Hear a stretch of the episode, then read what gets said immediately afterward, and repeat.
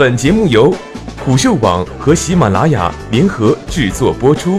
虎嗅网：一个不善于嗅闻气味的商人，不是一头好老虎。我是主播一木。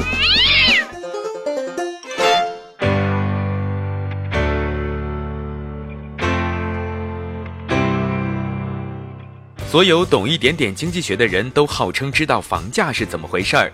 所谓货币泛滥说，一九九零年中国广义货币一点三九万亿，一九九八年十点四五万亿，二零一四年上半年一百二十万亿，现在差不多一百五十万亿。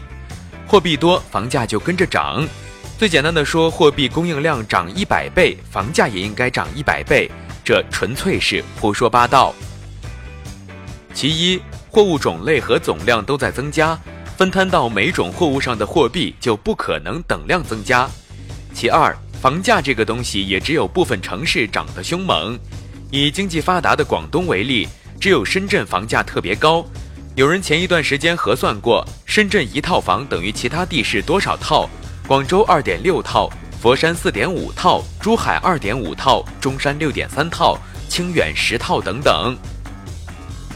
如果主要是货币引起的房产通胀，各地房价差别不至于这么大。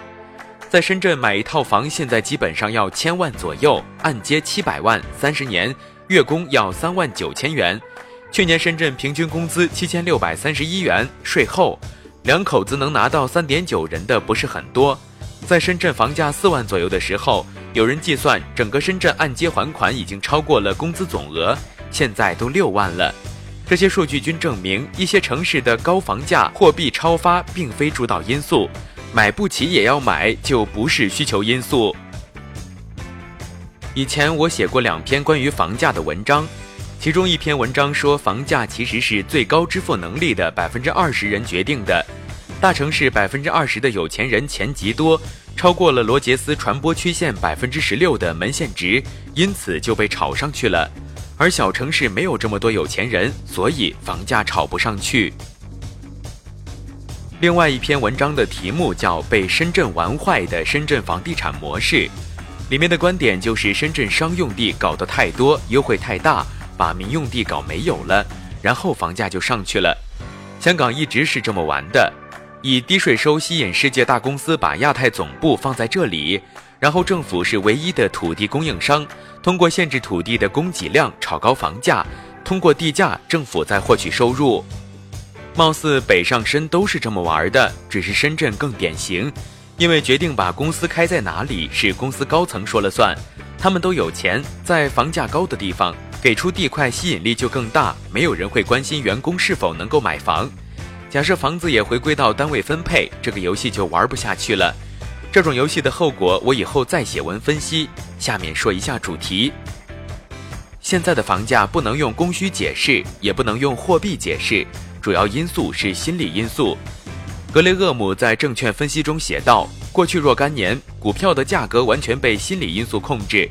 其实房价也和股票一样，过去的若干年，房价主要由心理因素控制。政府调控房价主要是通过限价、限供方式。名为调控，实为涨价。每次说的都是不能让房价过快上涨。这就像股市一样，只要人们认为将来一定会涨，那么明天就会涨到将来的价位。他们不是无知，而是假装调控。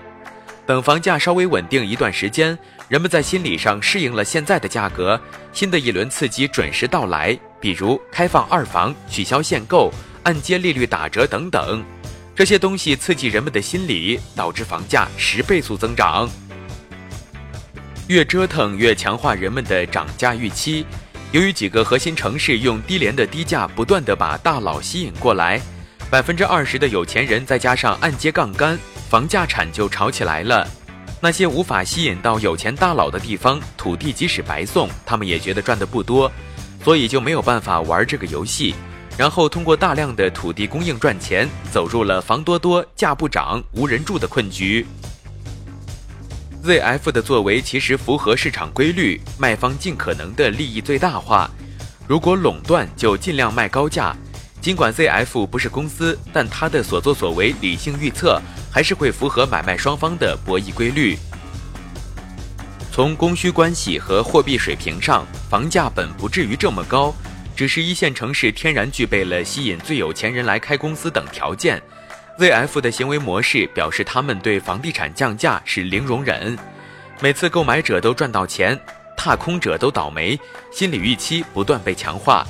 再加上一线城市的居民总是关注一些 M two 之类似是而非言论推波助澜，房价就涨到了这个水平。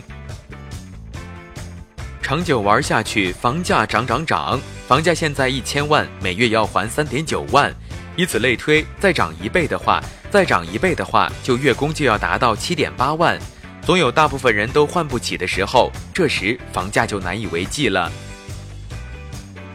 还有一种观点认为，中国选择让货币激烈贬值，到日元计价水平之后，这些房子看起来就不怎么贵了。姑且不论这种贬值导致严重的社会和经济问题，即使是忽略这些问题，那么大部分房价比较低的地方咋办？由于巨大的供应量，大部分城市房价无法涨到日元计价的水平，卖不出的大量房产就成了负资产，房地产就成了一个彻底赔钱的买卖，同样也会发生巨大的债务问题。这样就面临着一线城市泡沫破灭，还是三线城市破产的问题，最终可能是一个折中的结果。房地产泡沫部分破裂，货币一定程度的贬值，比如贬值一倍，而不是到日元的水平。在一线城市破产和三线城市破产之间，选择一条中间道路是较为理性的方式。房价，其他都是诱因，心理是杠杆。